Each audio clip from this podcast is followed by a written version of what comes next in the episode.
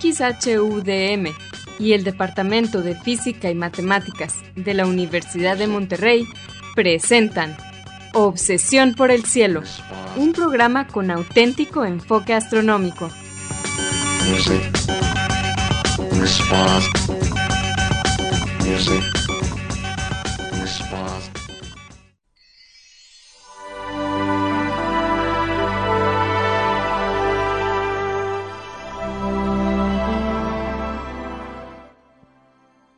Muy buenas tardes. Sean todos bienvenidos a Obsesión por el Cielo, el único programa con enfoque astronómico y de exploración espacial en la ciudad de Monterrey y en la República Mexicana. Un servidor, Pedro Valdezada, profesor adjunto de astronomía del Departamento de Física y Matemáticas en la Universidad de Monterrey, les desea la más cordial bienvenida a este programa 1015 de Obsesión por el Cielo, con fecha del martes 16 de mayo del año 2023. En este programa comentamos y ponemos en perspectiva algunas de las noticias que se relacionan con el estudio del universo y con la exploración del espacio que se dieron a conocer en estos últimos días. Y para ayudarme con esto quiero darle la bienvenida a mi coanfitrión Edgar Armada. Buenas tardes, Edgar. Muy buenas tardes, Pedro, y buenas tardes a todos nuestros amigos de Obsesión por el Cielo. Gracias por acompañarnos en un programa más, el programa 1015 ya. Eh, quiero aprovechar como siempre para saludar a algunos de nuestros amigos de Radio UDEM que nos ayudan a que la transmisión del programa salga perfectamente sin errores, como todos los martes de 7 a 8 pm por el 90.5 de FM Radio UDEM en la ciudad de Monterrey, Nuevo León, México y su área metropolitana. Hoy, hemos, eh, hoy le toca a Vicente Magallanes, a Salia Simón y a Asgard Banda a ustedes y a todos los demás que no hemos mencionado hoy. Eh, pues gracias por estar allí siempre para nosotros y por habernos dejado pues acompañar, acompañarlos y ser parte de Radio DEM eh, a lo largo de más de mil programas, ¿no? Sí, 20 años. Y 20 años, así es. Les recordamos que se pueden comunicar con nosotros a través del correo electrónico de obsesión por el cielo gmail.com. Obsesión por el cielo es en minúsculas, sin acentos ni espacios. También nos pueden dar, dejar preguntas, comentarios o sugerencias en nuestra página de Facebook, Obsesión por el cielo, o en nuestra cuenta de Twitter de arroba o por el cielo. Si quieren escuchar programas anteriores, lo pueden hacer. Hay que visitar nuestra página de internet que es obsesiónporelcielo.net. Ahí encontrarán las ligas de cada programa que almacenamos en formato de podcast y que distribuimos gratuitamente a través de nuestro sitio de hospedaje de podcast de Podbean. También en obsesiónporelcielo.net encontrarán cuatro audios que se titulan Un paseo por el cielo. Este fue un proyecto patrocinado por la Unión Astronómica Internacional y consiste de una serie de cuatro audios en español que describen las constelaciones, sus mitologías y los objetos de interés que encontramos dentro de ellas. Es uno para cada estación del año. Bien, Edgar, ¿cuáles fueron las noticias astronómicas para esta semana? Esta semana, Pedro, vamos a hablar de las observaciones eh, de la atmósfera de un exoplaneta de tamaño por debajo de, Neptuno, que ha sido eh, pues estudiada por primera vez y hay algunas cosas interesantes en la atmósfera de ese planeta. También vamos a hablar de una gigantesca explosión tan gigantesca que ya lleva varios años explotando y que se considera eh, de varias maneras la explosión cósmica más grande, más gigantesca y más cataclísmica jamás observada. Ahorita vamos a decir de qué pensamos que se trata, ¿no? Muy bien, pero como siempre vamos a comenzar el programa con la sección habitual, explorando las estrellas con Loni Pacheco. En esta sección, Lonnie, que también es el anfitrión del canal de YouTube de Cielos Despejados, nos platicará sobre los eventos astronómicos más vistosos que podremos observar en el cielo durante la siguiente semana. Adelante, Lonnie.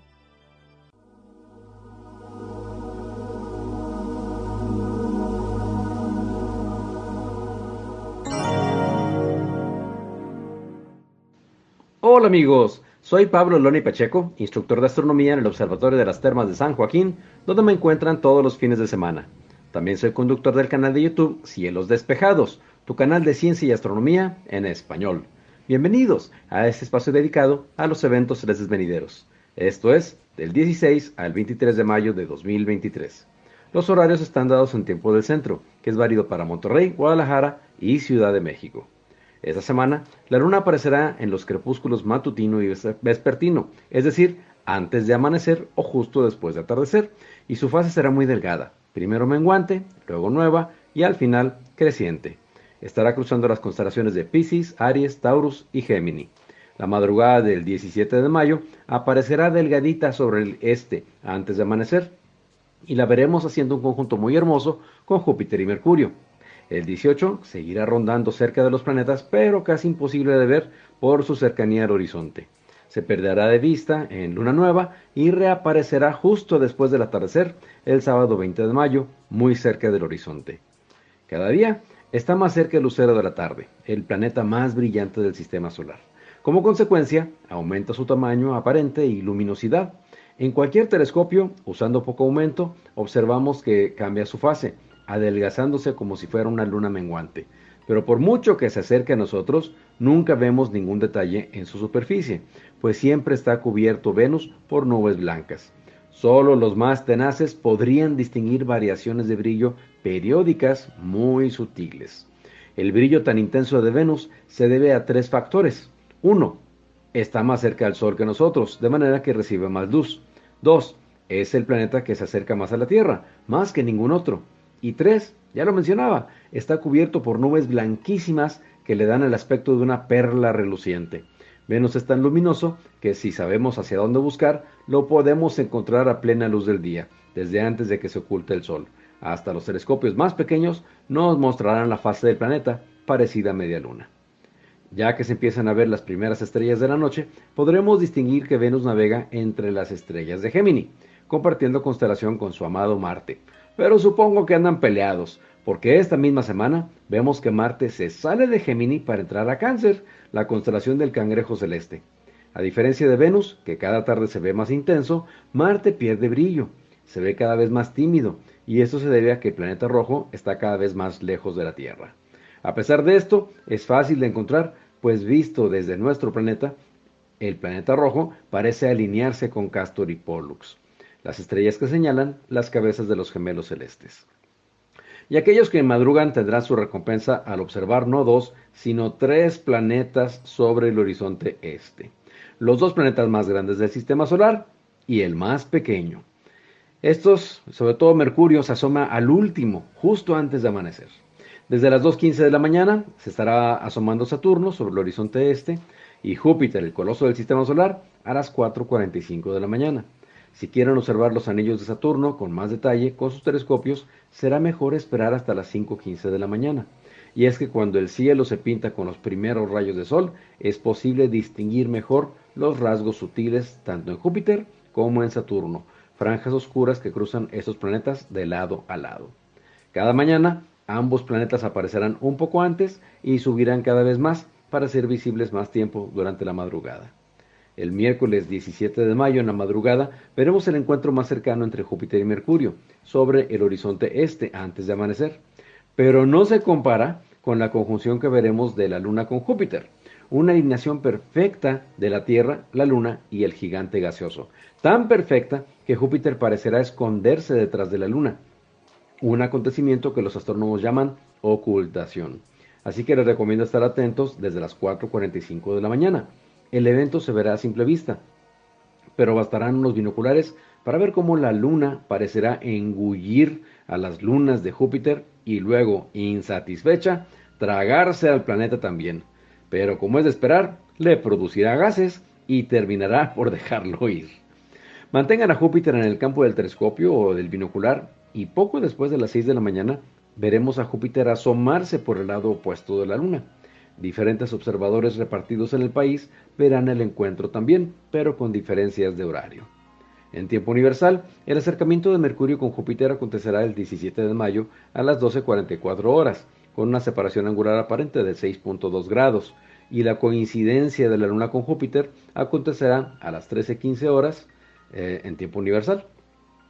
La conjunción de la Luna con Mercurio acontecerá el 18 de mayo a la 1 hora con 34 y con una separación angular aparente de 3.8 grados. La luna estará cruzando el cielo al lado del sol el viernes 19 de mayo. Será luna nueva, esto a las 9.53 de la mañana. En tiempo universal, la fase nueva de la luna acontecerá el 19 de mayo a las 15.53 horas.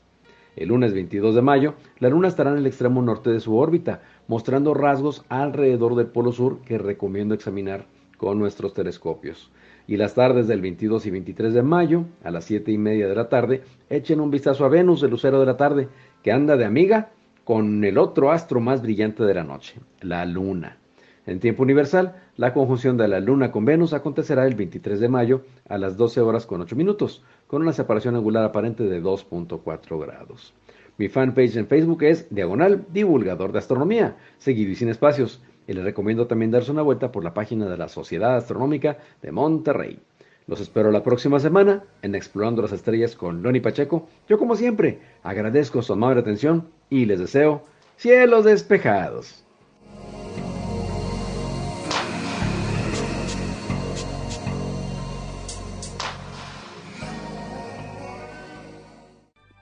Muchas gracias Loni por tus efemérides astronómicas de esta semana. Y pues bien, como todas las semanas vamos a empezar el programa en esta pequeña sección con una mini noticia. En este caso es de un sistema, de una, un sistema de tres galaxias, vaya, pero ¿qué tienen de peculiar? Es de que entre dos de las, bueno, entre las tres galaxias hay una línea recta. Eh, entonces eso, pues, eh, uno dirá, bueno, ¿qué, qué extraño tiene, pero hay que ver la fotografía para poderlo apreciar bien. El título del artículo era Una enigmática cola galáctica lineal de 380 kiloparsecs de longitud y salió el 2 de mayo en el, archivo Archive de eh, artículos por publicar o prepublicación, está libremente disponible, por Denis Zarisky y compañía de la Universidad de Arizona. ¿Y de qué trata este artículo, Edgar? Pues esta trata de uno, bueno, es como tú dices, hay que ver la imagen. De hecho, tradicionalmente, la primera noticia del programa, la que mencionamos como mini noticia del programa, generalmente está vinculada a una imagen que nos llamó la atención. No siempre, a veces hacemos excepciones.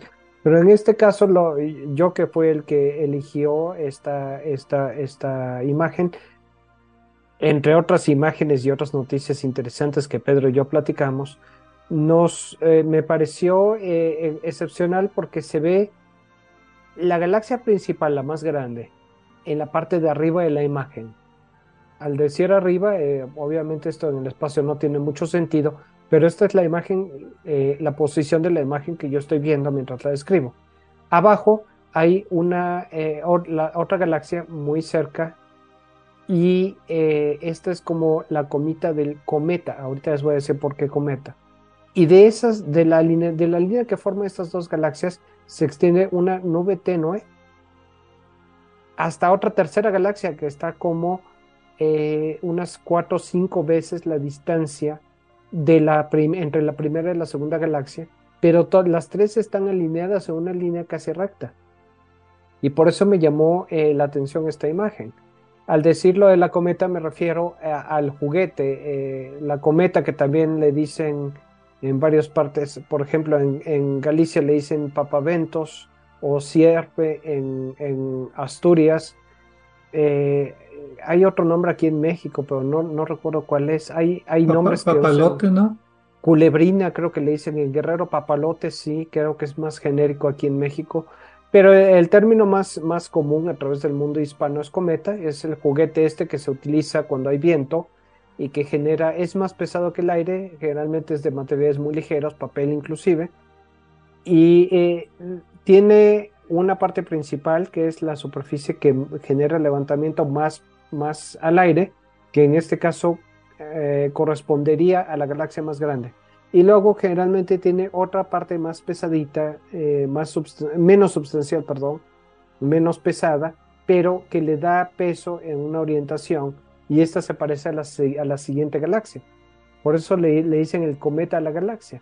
Pero lo interesante aquí es la colita esta de, de, de, de, estrellas y de material que se extiende a lo largo de una línea recta hasta la otra galaxia, la otra mini galaxia que está, que está en el extremo, ¿no?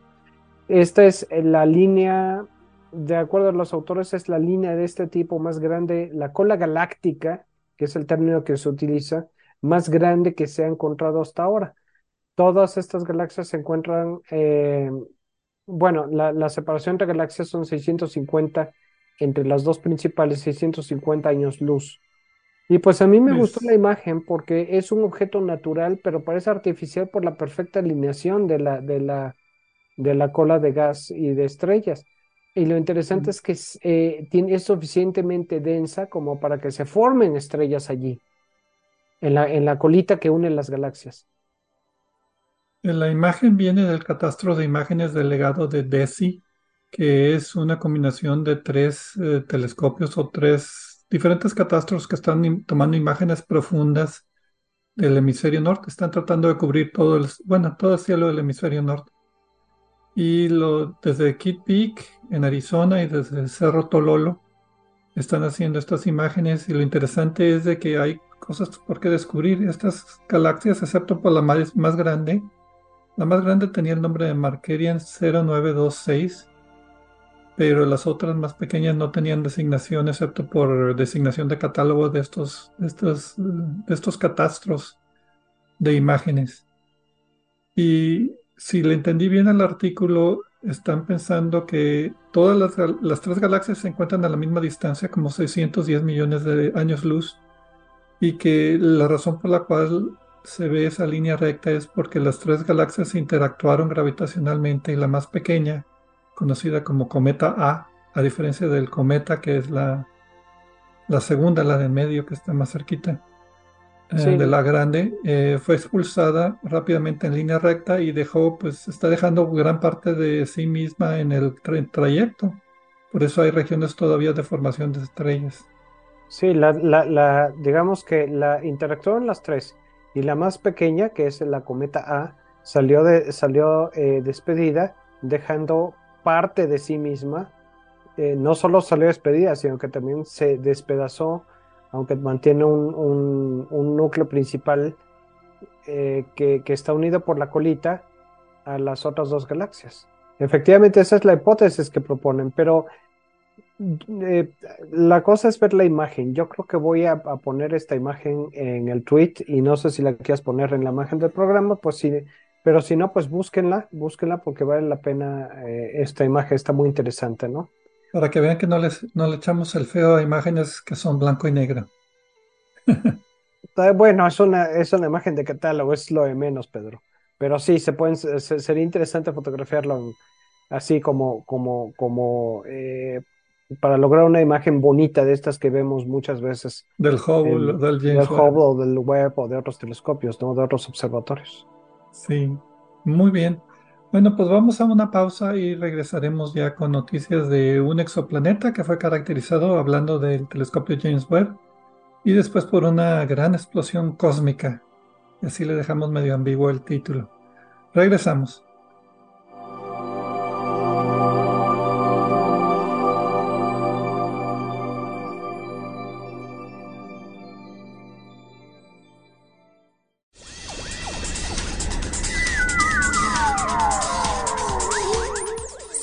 Explorando el cielo con nosotros. En un momento, continuamos.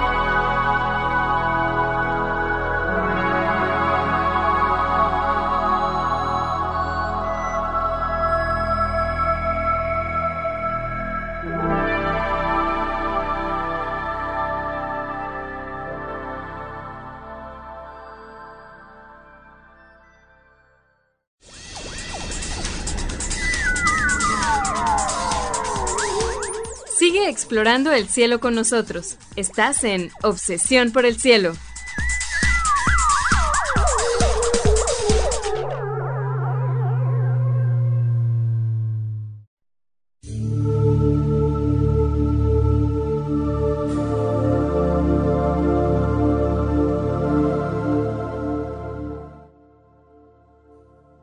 Regresamos a Obsesión por el Cielo con las noticias astronómicas de esta semana.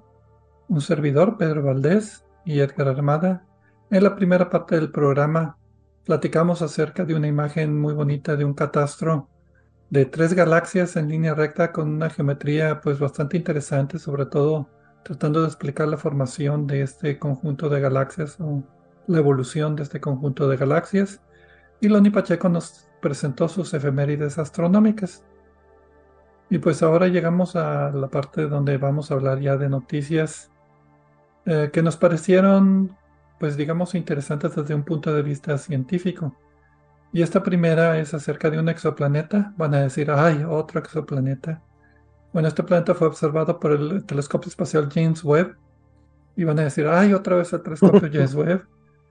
Eh, pero sí, este es uno de mis exoplanetas favoritos porque fue uno de los que observé con más eh, frecuencia en mi época de, estudiar estos objetos.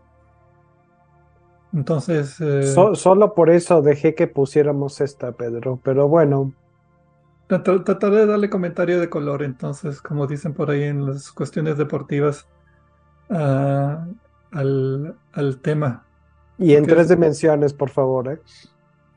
El título de la revista es Una atmósfera reflectiva y rica en metales para GJ1214b de la curva de fase del, telescopio espacial James Webb. Salió el 10 de mayo en la revista Nature. Los autores son Elisa Kempton, Michael Zhang, Jacob Bean y otros 33 coautores, principalmente de la Universidad de Maryland en College Park, que yo cuando estuve en el Centro Espacial Goddard de la NASA, pues era, digamos, que la universidad mayor, grande, más cercana, la Universidad de Maryland. Sí, algunos dicen que es la única, pero eso es cuestión de opinión personal, ¿no? Y tenía varios compañeros que vivían ahí muy cerquita de la universidad, era un ambiente muy agradable. Sí, siempre me gustó.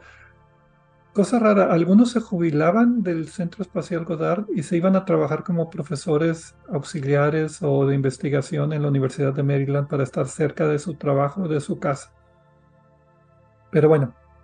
Pues sí, y en este caso, eh, lo una cosa interesante de este planeta, bueno, más bien como introducción, se trata de un, eh, de un planeta eh, que entiendo yo es más pequeño que Neptuno, pero sí es un planeta gigante de gas.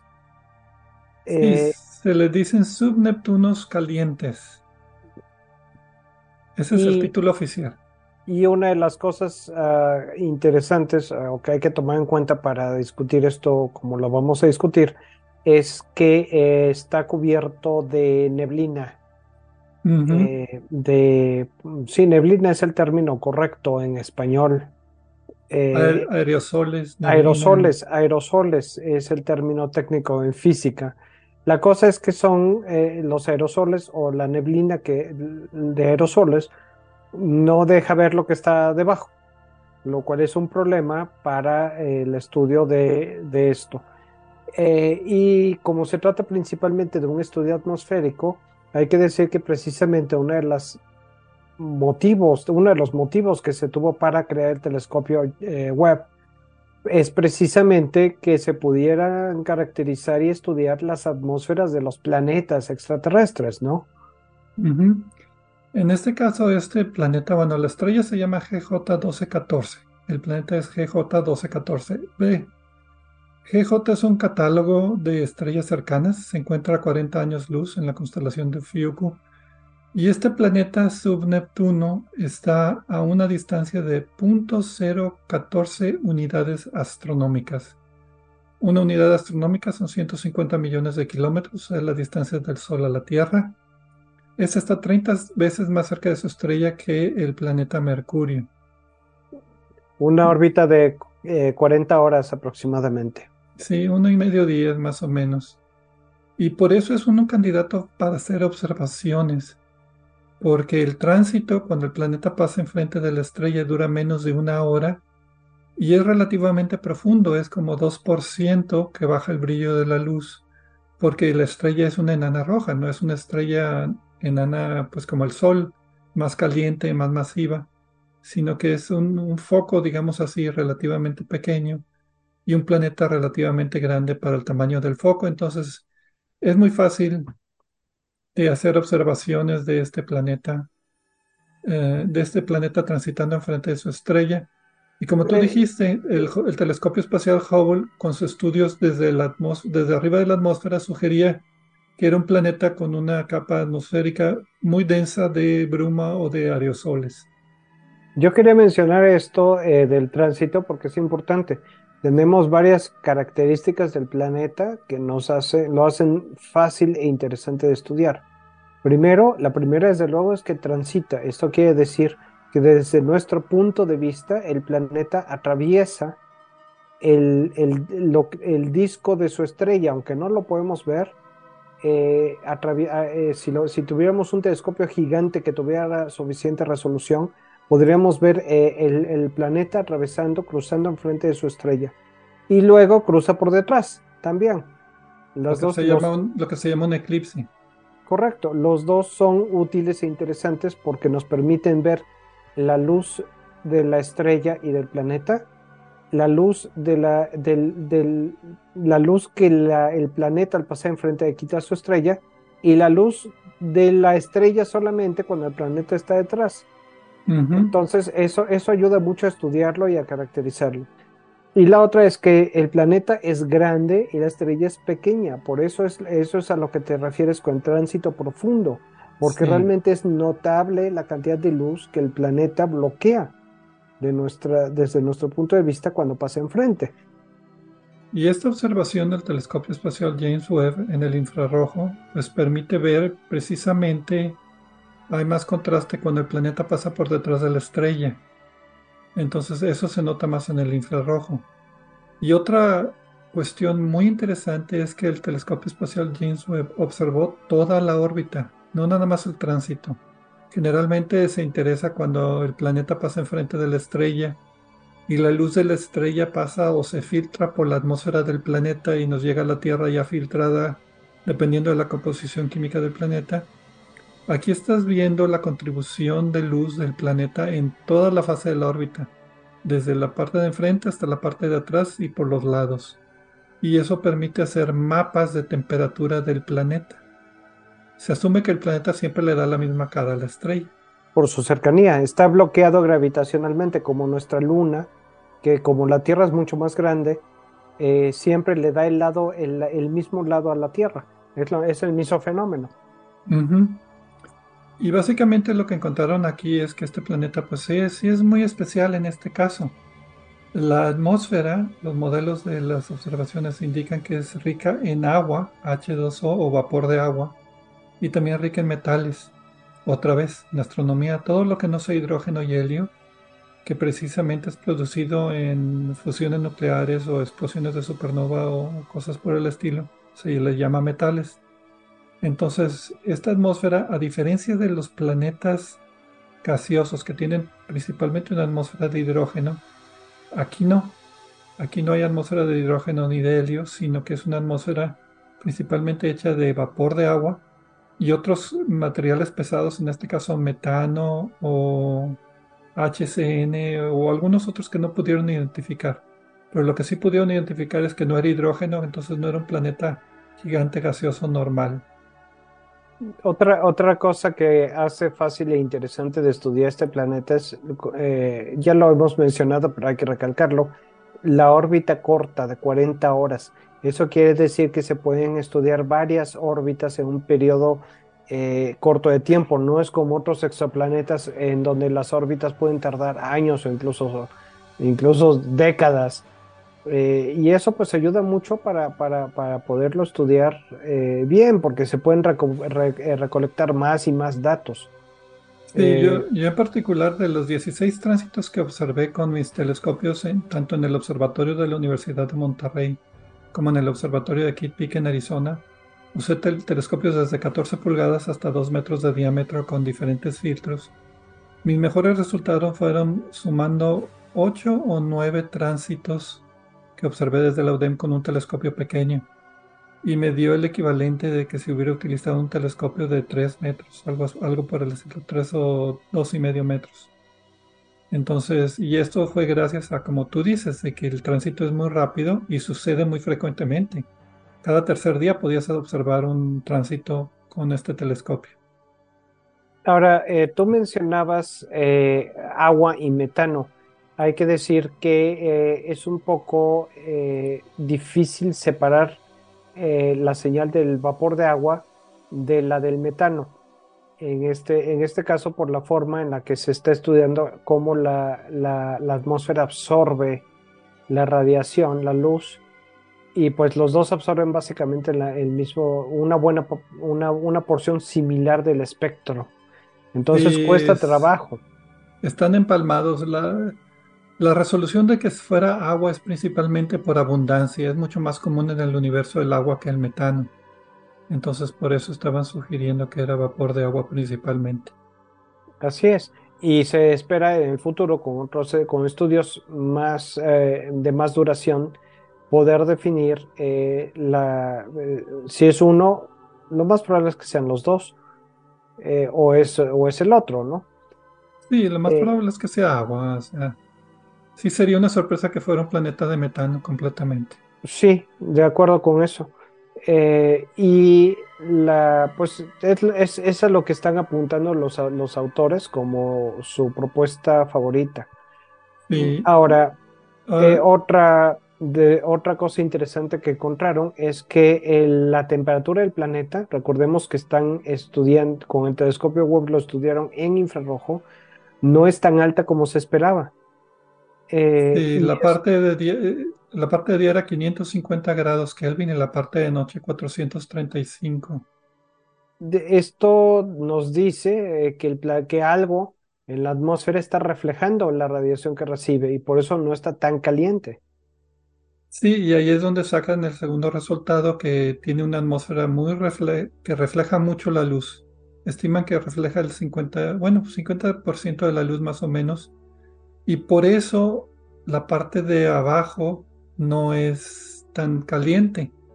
Eh, y lo que está reflejando es lo que estiman que sea esta capa de neblinas o de aerosoles que en longitudes de onda visibles no se pueden, no se puede penetrar la luz que vemos viene de la, de, la neblina y los aerosoles, pero la luz infrarroja, que fue la que me dio James Webb, sí puede penetrar un poco más al fondo y de ahí sacan estas temperaturas relativamente bajas y de ahí sacan esta conclusión de que la capa de aerosoles es muy reflectiva.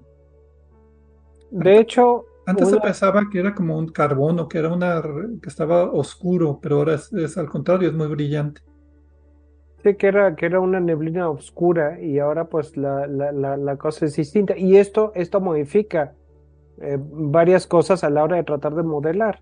Y una de las propuestas de los autores es precisamente es modelar esto para ver qué es lo que puede estar eh, eh, obscureciendo o, más bien reflejando esta, esta radiación.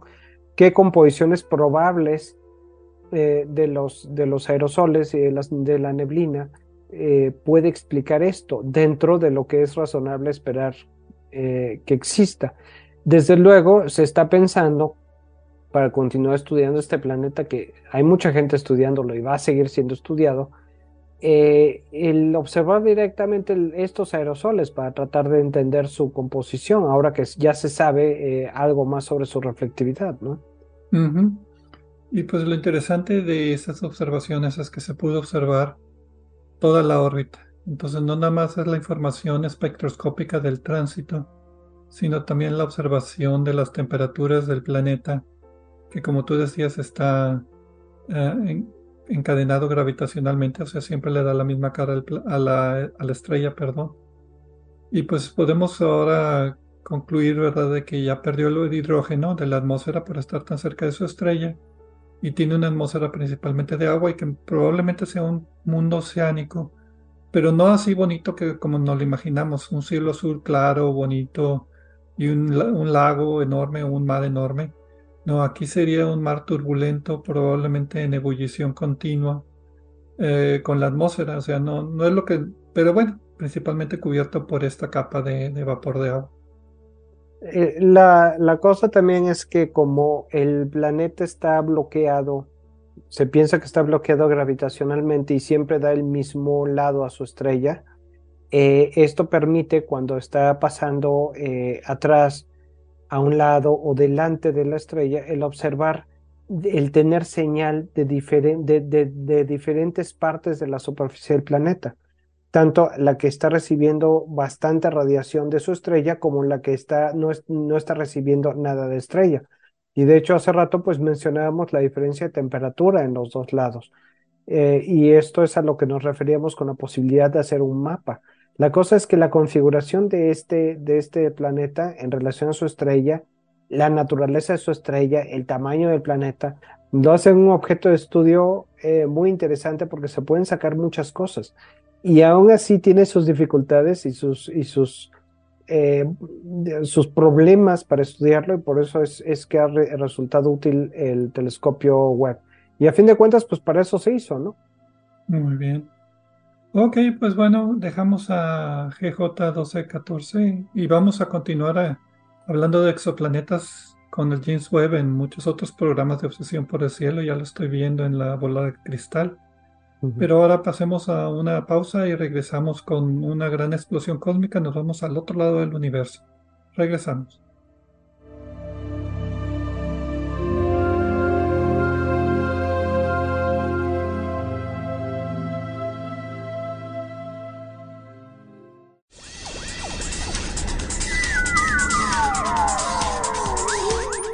Sigue explorando el cielo con nosotros. En un momento continuamos.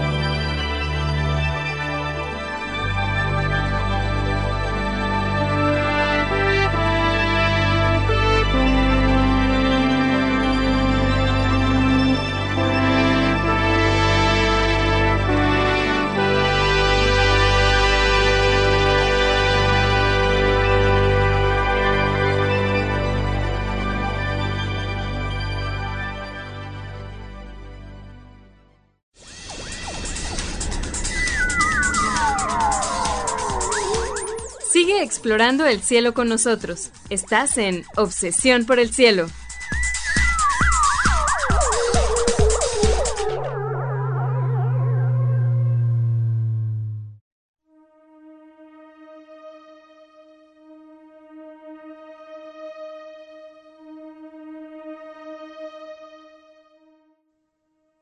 Regresamos a Obsesión por el Cielo con las noticias astronómicas de esta semana. Edgar Armada y un servidor, Pedro Valdés.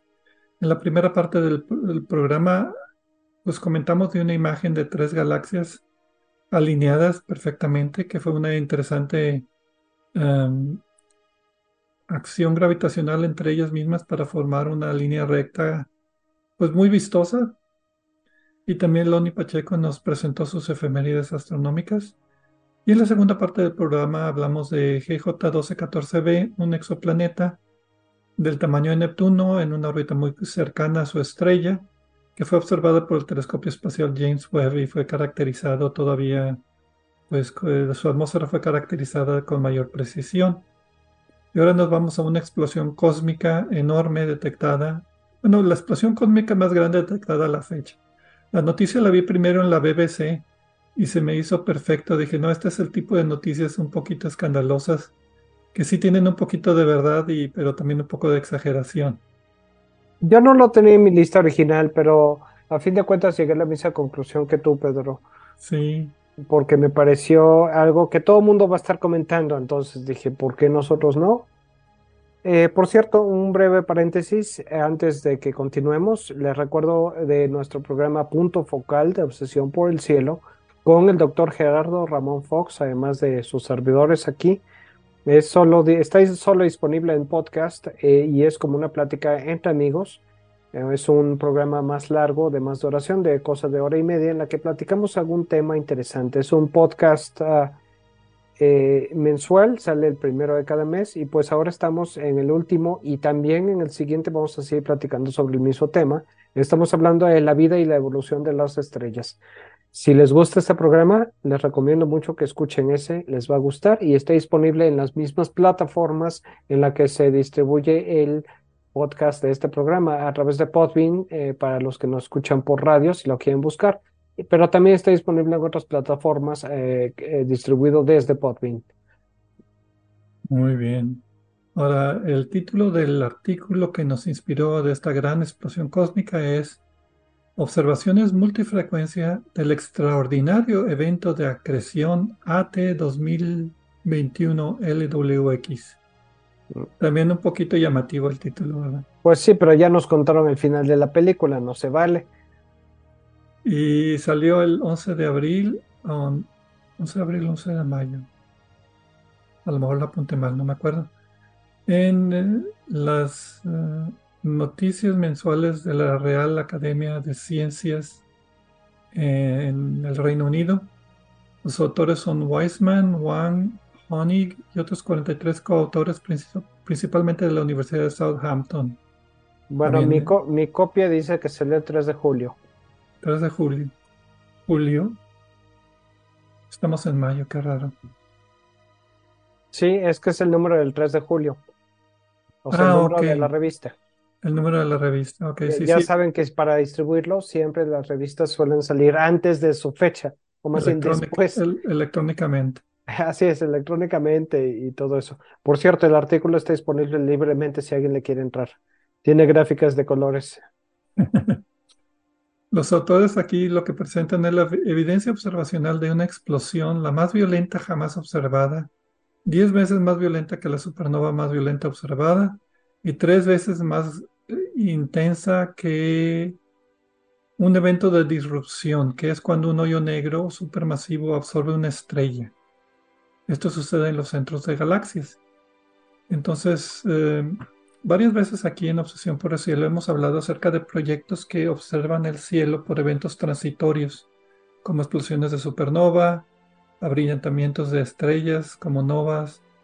Y muchos de los eventos que están buscando también es cuando el centro de la galaxia se abrillanta, que el hoyo negro supermasivo tiene alguna absorción de alguna materia y se abrillanta momentáneamente.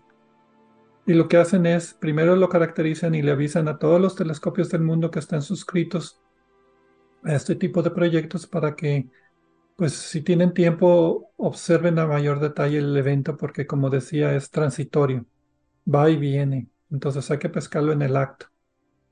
Entonces uno de estos, uno de estos telescopios es el Zwicky Transit Facility en el Palomar, otro es uno que se llama Atlas, que está en Hawái, que está diseñado principalmente para buscar asteroides que estén pasando cerca de la Tierra pero que frecuentemente se encuentran no nada más supernovas, sino estos eventos de absorción del hoyo negro supermasivo en la galaxia. Y este en particular, AT2021LWX, sucedió en el 2021. Está una galaxia a 8 mil millones de años luz de distancia, cuando el universo era apenas 6 mil millones de años de, edad. Entonces, hay, un detalle allí, Pedro. Eh, la detección original fue eh, en el 2020 por Swiki. La ah, designación del AT de 2021 se refiere porque ya estaba ahí en los datos, pero no había sido identificado. Ok, entonces. Eh, lo, que pasó aquí es que los autores estaban inocentemente, sin sospechar lo que les iba a pasar, buscando supernovas. Y de repente el algoritmo que utilizan para procesar las imágenes y los datos de eventos transitorios les dijo, oigan, ustedes quieren observar esto, está raro, a ver qué opinan. y allí fue donde, lo identificaron, ¿no? Y inicialmente fueron observados por esos dos instrumentos y después hubo seguimiento con otros telescopios como el Gran Telescopio de Canarias, el New Technology Telescope del eh, Observatorio Europeo del Sur y un telescopio en Italia llamado Neil Gerels. Em, para tomar espectroscopía. De la espectroscopía se obtiene la distancia, en este caso 8 mil millones de años luz de distancia. Y el brillo y la distancia pues te da una idea de la energía que se está liberando en ese, en ese, en ese evento.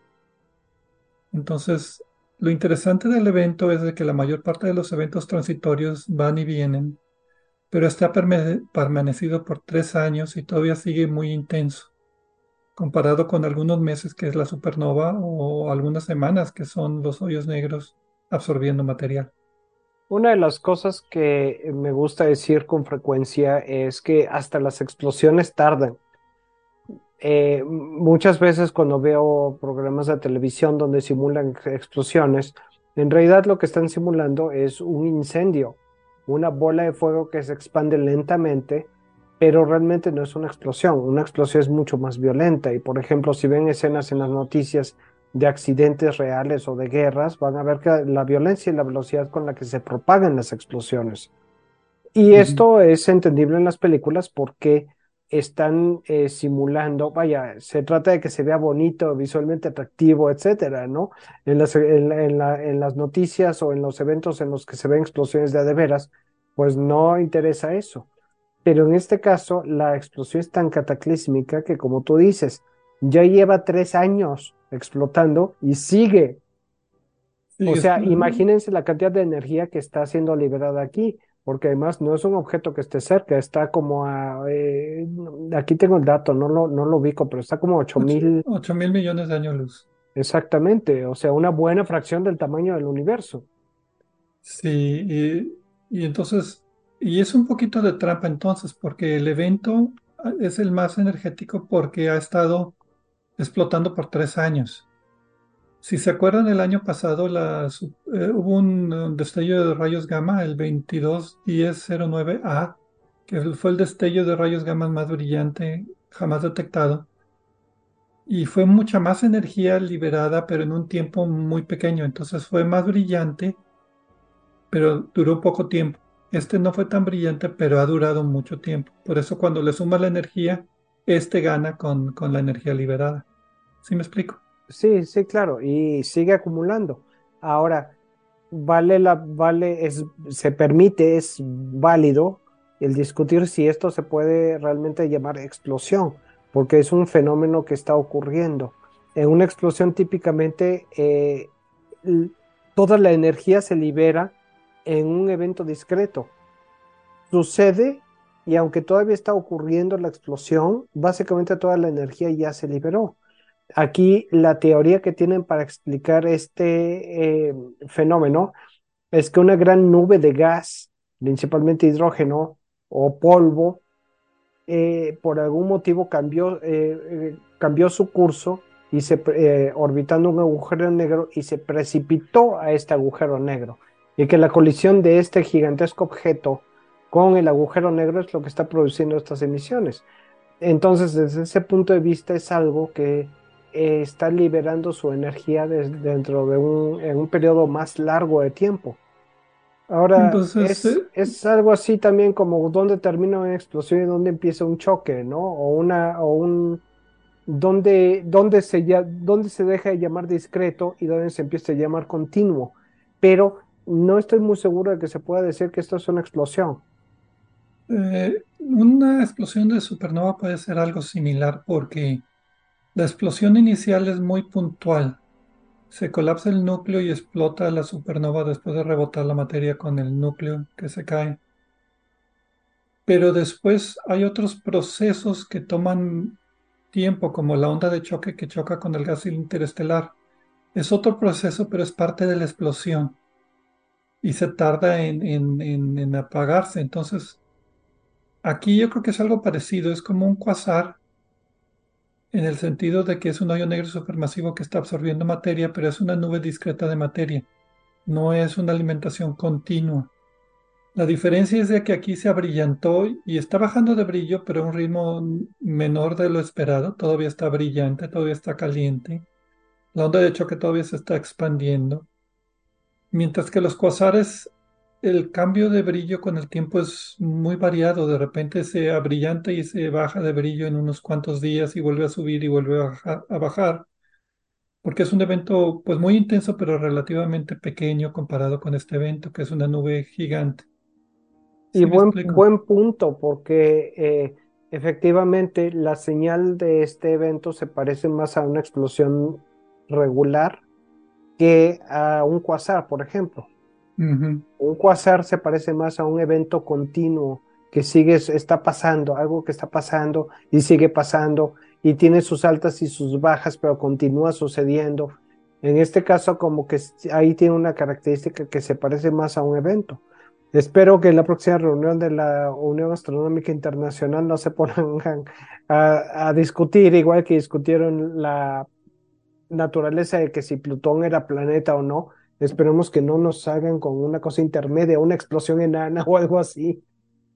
Sí, y eventualmente van a encontrar otra explosión más intensa, porque esa es la naturaleza. Es como, ¿cuál es la galaxia más lejana? Pues al rato encuentran otra. ¿Cuál es el hoyo negro más masivo? Al rato encuentran otro. Igual con, con, esta explosión. Y lo que los autores básicamente analizan es el evento inicial y después el, seguimiento que le dieron con otros telescopios, que dicen, por ejemplo, que la, la señal infrarroja que está recibiendo del evento sugiere que hay polvo que está siendo impactado por una onda de choque y se está calentando y por eso está emitiendo eh, luz infrarroja, por ejemplo, que es pues algo bueno conocer, que no nada más es gas, que también hay polvo. Creo que hasta dicen que está en forma de dona, así me lo imagino como, como una dona literalmente, de polvo. Y pues la luz ultravioleta comparada con la luz visible, pues te puede dar una idea de la temperatura que se está forjando en, por lo menos en la capa exterior, que es la que está emitiendo la luz. Emite luz infrarroja, luz ultravioleta, luz, luz visible. Y la razón de las dos, eh, con unas ecuaciones relativamente simples, te puede decir la temperatura a la que está el gas. Pues sí, es, es la, la cuestión aquí y también el hecho de que la prensa no especializada pues siempre va a usar términos como gigantesca explosión, agujero negro asesino y todas esas cosas o este, no sé, a veces le dan, eh, tratan, tratan algunos objetos astronómicos como si fueran personas con intenciones y cosas de ese tipo y pues hasta cierto punto es normal porque somos humanos, ¿no? Simplemente. Y, otra cosa interesante es de que hay más telescopios en el futuro que van a dedicarse a este tipo de búsqueda de eventos transitorios. En particular me refiero al telescopio Vera Rubin, que está diseñado para esto, pero es un telescopio de varios metros de diámetro. O sea, es grande. La cantidad de objetos que se van a encontrar transitorios es, pues va a aumentar. Y me pregunto si habrá suficientes investigadores que puedan darle el seguimiento como le han dado aquí a estos objetos o nada más estamos siendo expuestos a los más brillantes, a los más espectaculares, a los más interesantes. Y hay muchos más que están todavía por analizarse o que no se tuvo tiempo de darle seguimiento simplemente por falta de recursos. Pues sí, aunque también se puede eh, hacer estudios automáticos para catalogar este tipo de cosas. Y luego, ya que estén catalogados, cuando alguien esté estudiando un fenómeno en particular, dice, ah, este catálogo puede tener datos interesantes y entonces desde que uno empieza a estudiarlo ya tiene datos, ya tiene datos coleccionados. Así que no, no es del todo inútil el hacerlo, ¿no? Sí, eh, como llaman data mining, eh, minería de datos de, de catálogos y de catastros de este tipo. Así es. Bueno, pues terminamos el programa como todas las semanas. Muchas gracias por compartir una hora de su semana con nosotros y nos vemos la próxima, próxima semana aquí en Obsesión por el Cielo.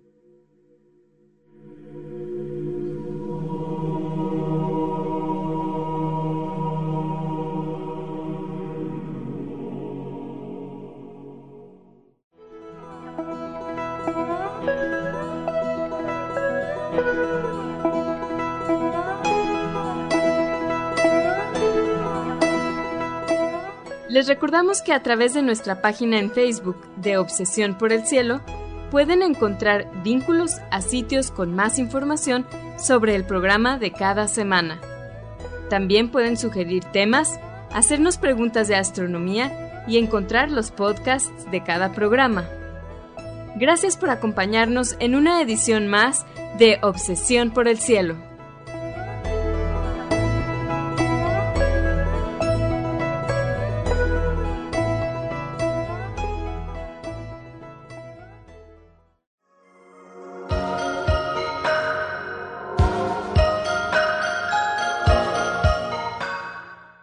Sintonizas XHUDEM 90.5 frecuencia modulada, 3000 watts de potencia, transmitiendo desde el Laboratorio de Medios de la Universidad de Monterrey. Avenida Morones Prieto 4500 Poniente, Colonia Jesús M. Garza, San Pedro Garza García, Nuevo León, México. Radio UDEM 90.5